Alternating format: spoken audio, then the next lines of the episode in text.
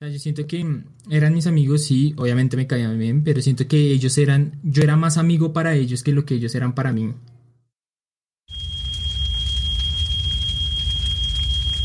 This is fine.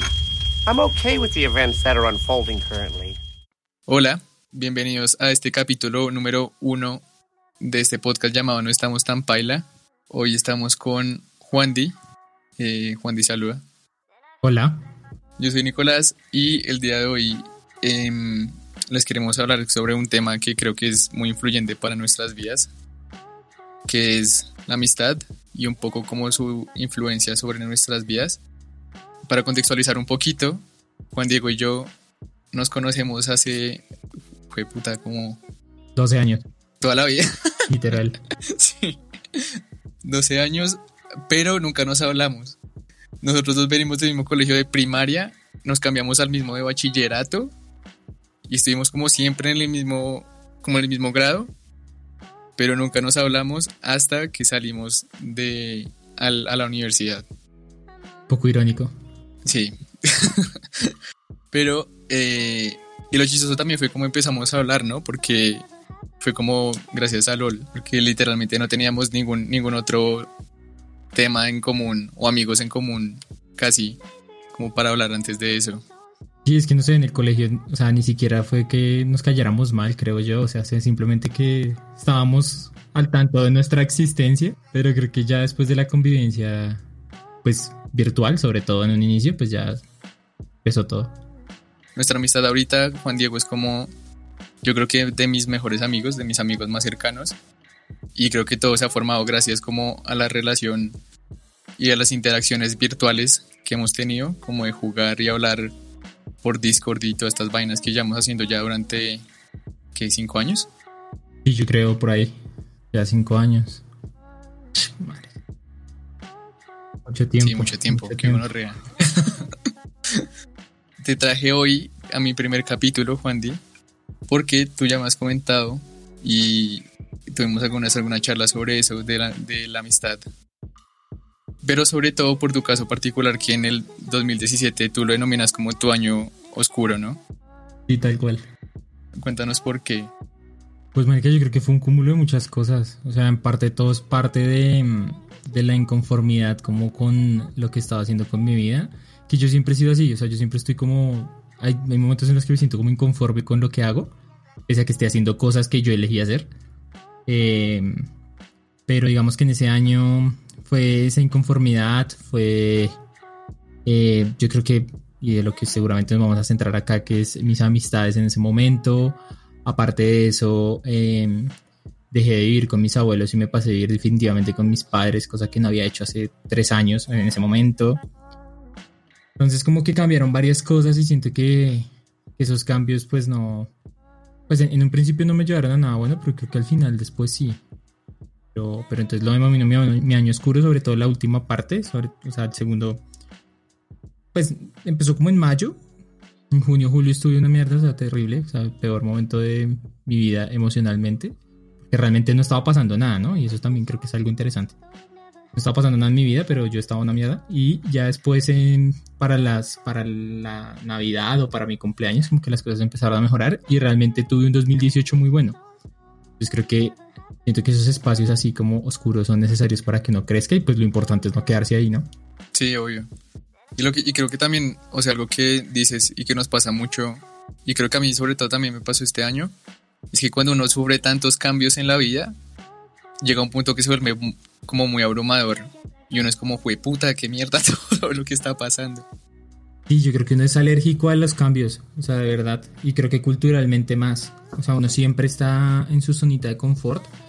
Y, y, yo, por ejemplo, siempre me empujo fuera de mi zona de confort, pero cuando lo hago con muchas cosas, sí se me puede ir el mundo encima, que creo que eso fue algo que pasó ese año. En cuanto a tus relaciones sociales durante ese año, ¿a quién recuerdas que era como más cercano a ti? En la universidad, como que yo creo que fue donde más afectó. Y en la universidad yo, em, primero me, desde la parte como amorosa, eh, ya empezó a salir con una, chica ahí de la universidad, las cosas después no se dieron, eh, la vieja terminó con novio, o sea, todo mal.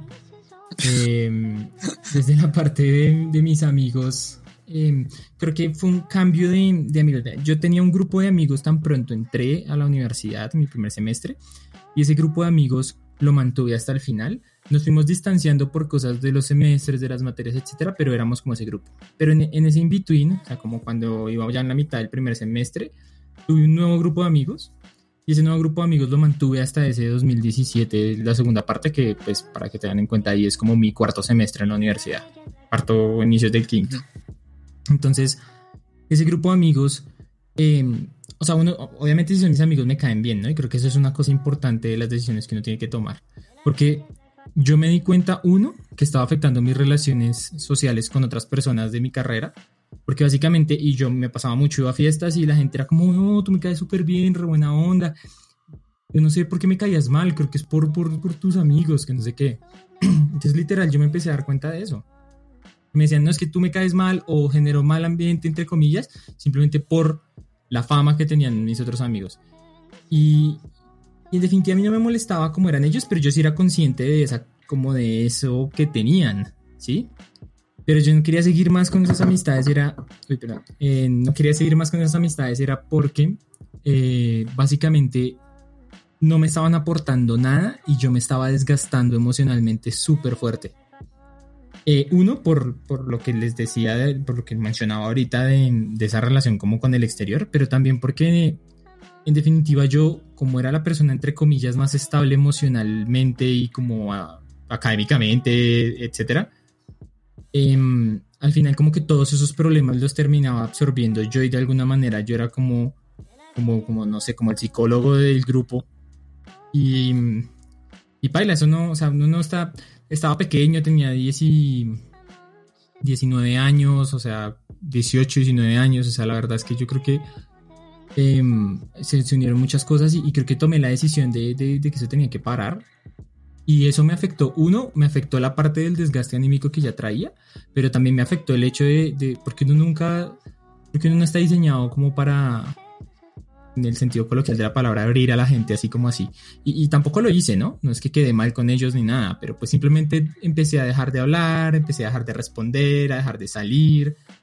Eh, y ahí, en ese instante, ese siguiente semestre, y creo que fue una cosa que me ayudó a la recuperación también anímica, es que empecé a entrar con ese otro grupo de amigos.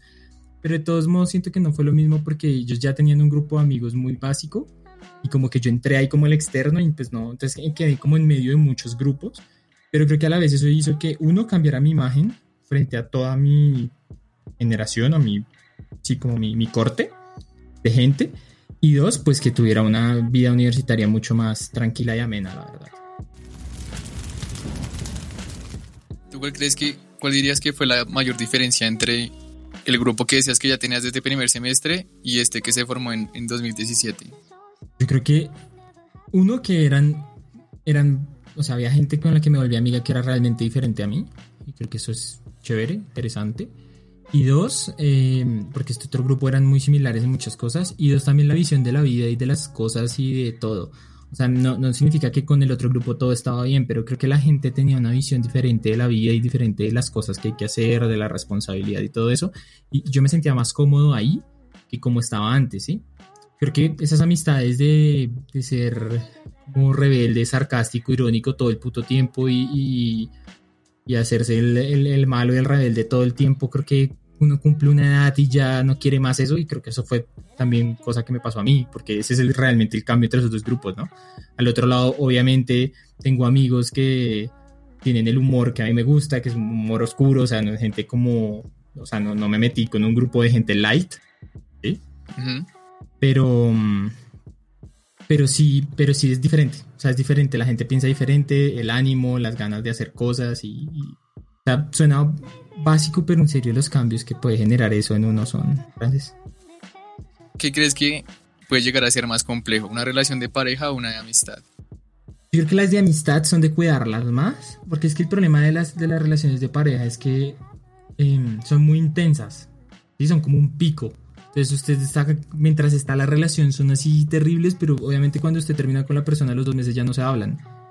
Entonces también como que esa intensidad es lo que hace que se genere pues todo el tema que se genera en una relación, ¿no? Pero las de amistad son como más planas, entonces si en ese plano está usted mal, usted va a estar mal siempre. Si usted está inconforme, va a estar inconforme siempre, ¿sí?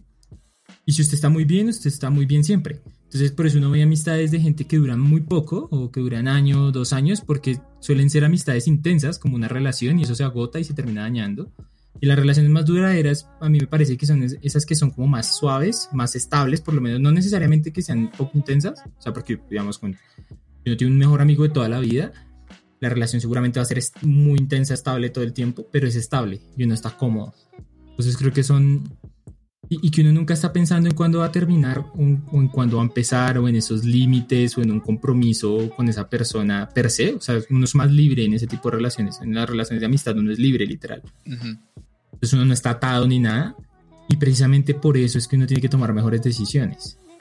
Y tú dirías que lo que pasó, digamos, ese grupo de amigos fue lo que tú dices, como que fue muy intenso y por eso ya llegó un punto en el que hubo como un desgaste muy duro como persona. Sí, y que yo nunca estuve del todo cómodo. Sí. O sea, yo siento que eran mis amigos, sí, obviamente me caían bien, pero siento que ellos eran, yo era más amigo para ellos que lo que ellos eran para mí. Eh, Porque yo tampoco es que les contara mis problemas así muy personales. Em, tampoco es que se sentaran a conocerme sobre mí. Creo que muchos de ellos ni siquiera conocerán bien mi historia de vida en muchas partes. Mientras que, por ejemplo, con este otro grupo, Sí, o sea, este otro grupo de personas, estoy seguro que varios de ellos me conocen y, a día de hoy me pueden leer a la perfección. Entonces, em, creo que eso también me era. O sea, como nunca estuve cómodo, realmente. O sea, ya viéndolo con el tiempo, nunca estuve cómodo. Y no me daba cuenta de eso, pues, pues para darme cuenta de eso tenía que estar afuera de eso, ¿no? Pero siento que eso pasa mucho y eso causa un desgaste muy duro en las relaciones de amistad cuando se vuelve muy unilateral.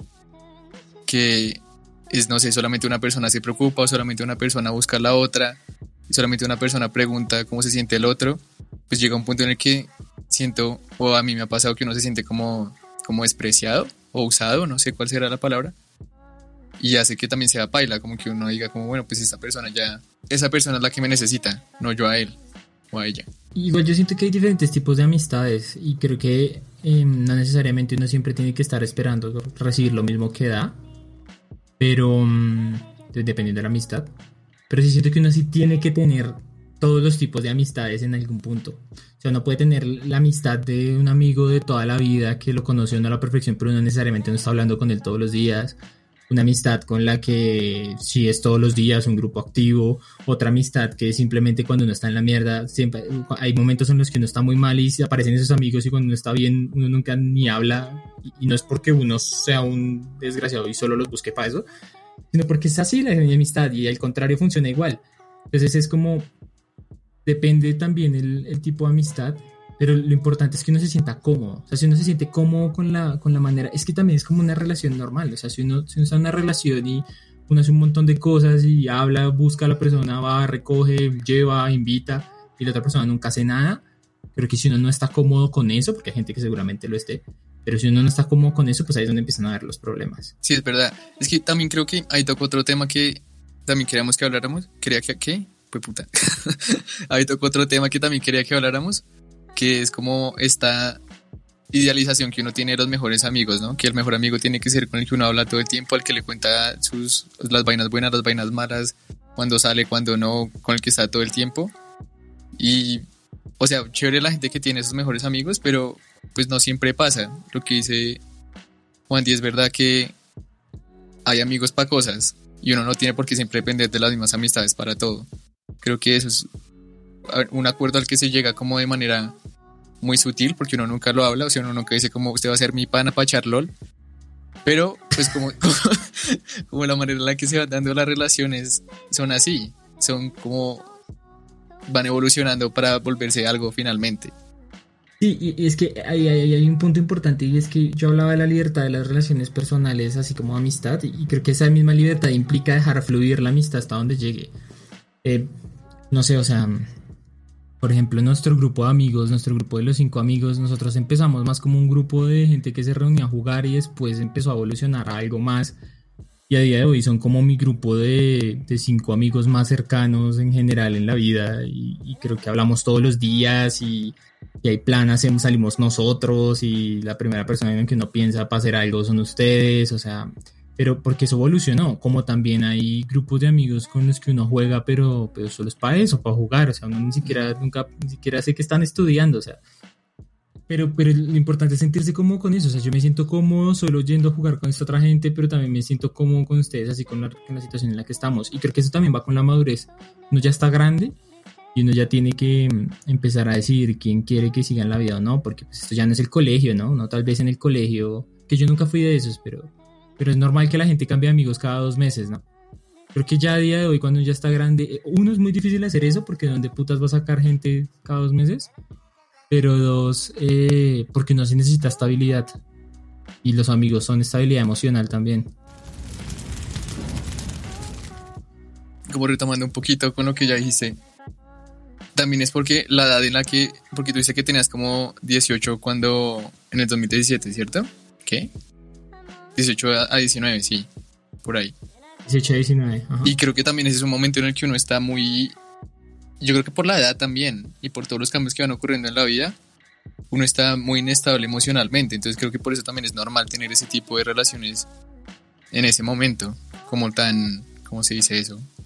Tan fugaces, yo creo. A mí me parece más difícil la, eh, la transición de 17 a 20 años. O sea, como esa madurez y ese tengo que coger las riendas de mi vida porque si no valgo monda que la misma adolescencia. Uy, puta, sí. O sea, la adolescencia está muy estigmatizada por los cambios eh, físicos y esas estupideces, pero al final uno en la, en la, adolescencia generalmente y pues en la situación social necesaria, pues uno siempre está en una situación muy estable, ¿no? No está como en el colegio, o sea, como que no hay mayor cosa y generalmente pues uno está joven, lo que cual implica que la familia de uno está joven, generalmente no hay mayores problemas de salud o cosas que uno tenga que encargarse, si pasa algo uno todavía es el niño, entonces no tiene que cargar como con toda la responsabilidad, pero ya cuando uno cumple 17, 18, 19, 20, ya uno tiene que empezar, uno, a tomar decisiones sobre su vida, como nada más, por ejemplo, escoger carrera, dos, eh, pues mirar a ver qué va a hacer, y tres, uno empieza a tener cada vez más responsabilidades, tanto personalmente, o sea, como uno con uno,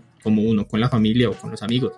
Entonces ahí es donde eso a mí me parece más difícil que la misma adolescencia. Y creo que esa, eso, esa etapa acá en Colombia a uno le cae cuando uno está en los primeros años de universidad. Y es duro, güey. O sea, es donde uno ve los cambios más fuertes en la gente. O sea, yo he visto gente que era de una forma cuando entraron a la universidad, luego tuvieron su periodo oscuro, drogo, literal.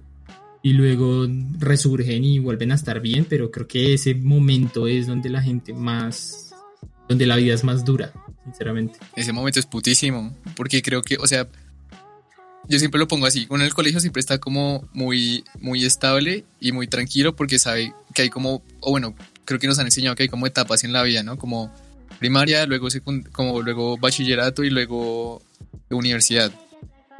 Pero ese salto de bachillerato a universidad es muy hijo de puta, porque uno empieza a adquirir una libertad que no tenía antes y es un ambiente totalmente distinto. Yo siento que a mí, para mí también ha sido más duro la transición como de 17 a, a 22 ahorita, que es como cuando ya estoy acabando.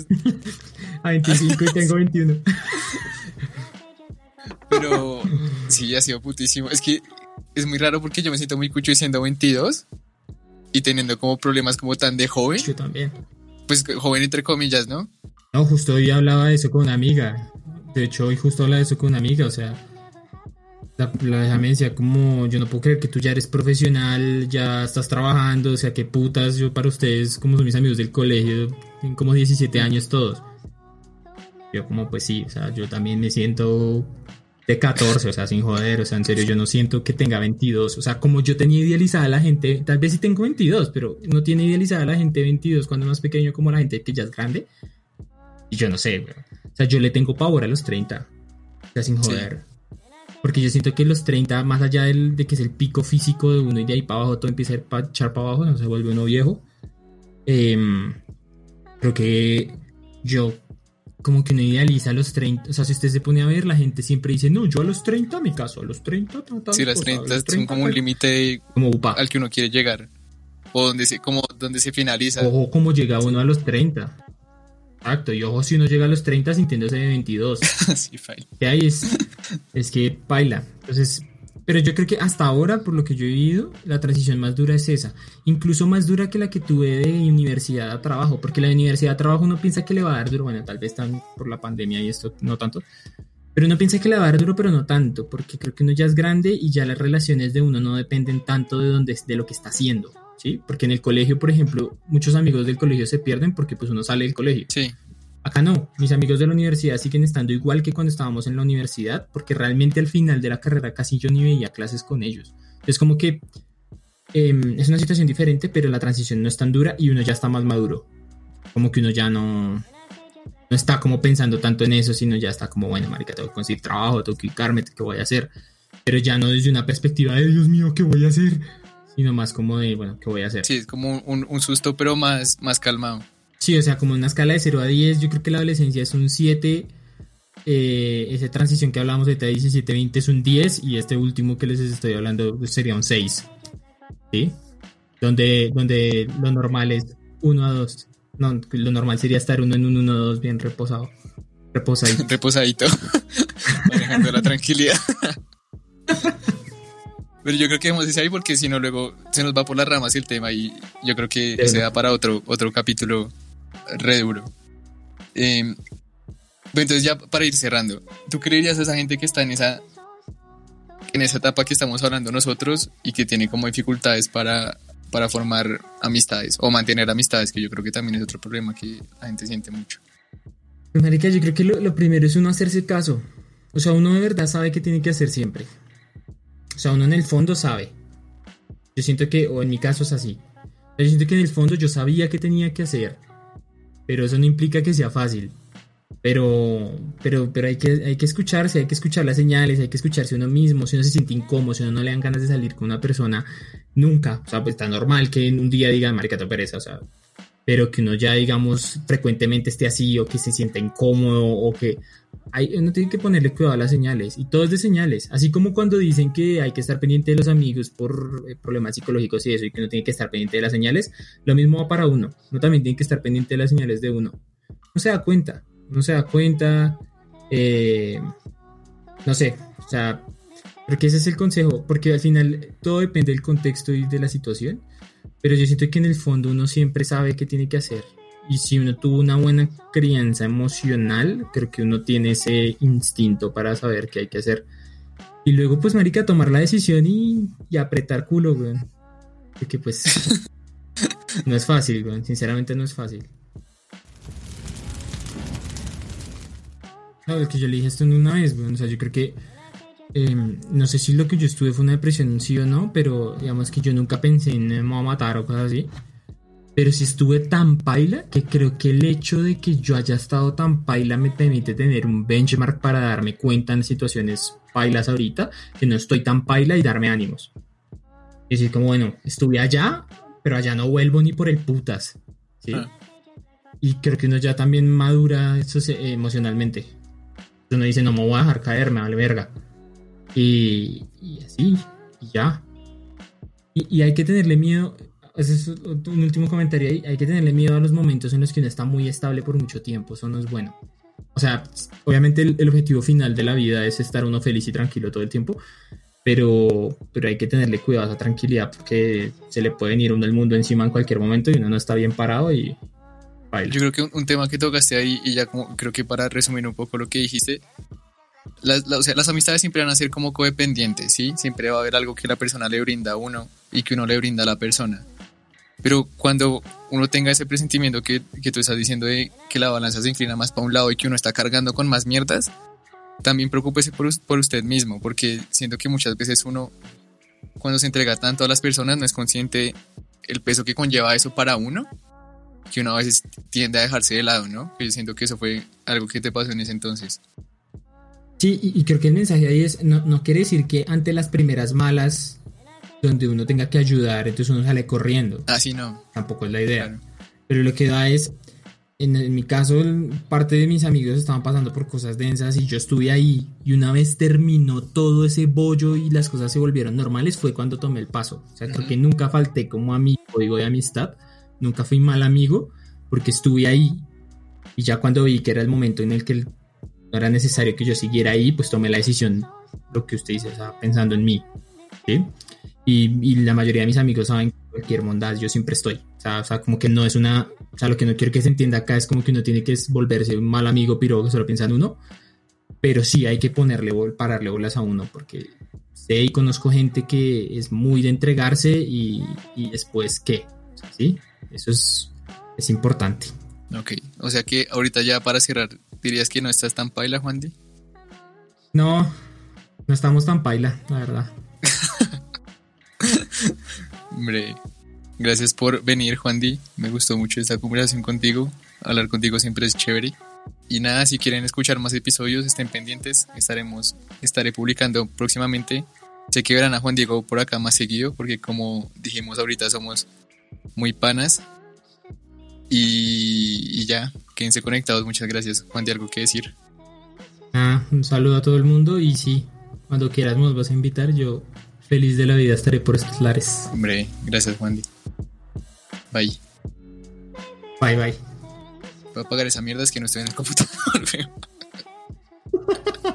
Mándeme el código, ¿cómo es? That's okay. Things are gonna be okay.